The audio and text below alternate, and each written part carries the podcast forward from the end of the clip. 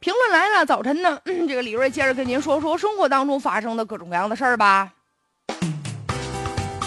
咱们再来说说排行榜吧。现在互联网时代了，买点啥咱都上网啪啪啪搜一搜啊，上网查一查，货比三家，这已经成为很多人的消费的习惯了。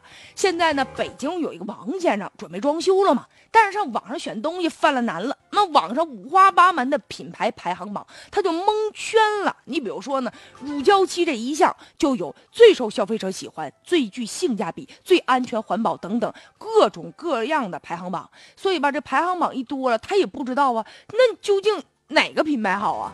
看完跟没看一样。要我说呀，你就没主意。前两天我们家也装修了，我从来我都不上网上去搜去，因为我知道搜了也不见得我能买着真的。哎呀，但是现在确实是，你就看吧，网上各种各样的排名啊，层出不穷。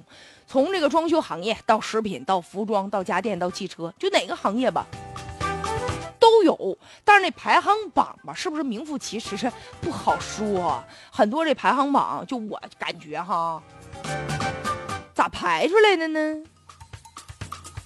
现在呢，就有一些大品牌人根本不屑一顾，就你那你那排行榜我不上，怎么着也不影响我在外面卖东西呀。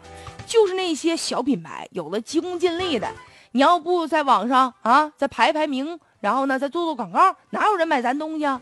所以有的排行榜其实是花钱，就是你拿钱，第一、第二、第三、第四都明码标价的，所以这样一来就这种。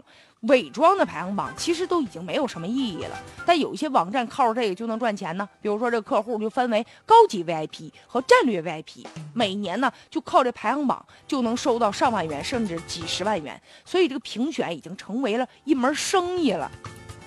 但是呢，话说回来，如果监管不力的话，就这样的排行榜随便的在这排，那我们消费者我们怎么知道呢？上网上一搜，真就听见了这排行榜，有可能自己就被坑喽。所以现在互联网平台也得承担好呢社会责任呢，你得把关呢。像行业呀、协会啊、联盟啊一些社会的机制也应该发挥作用，要公开的评选，这个评选呢要有公信力，别随便这个一个山寨的一个机构都能排一个排行榜出来。所以大家吧，就以后买东西还得有主意，不要轻易的相信那些排行榜。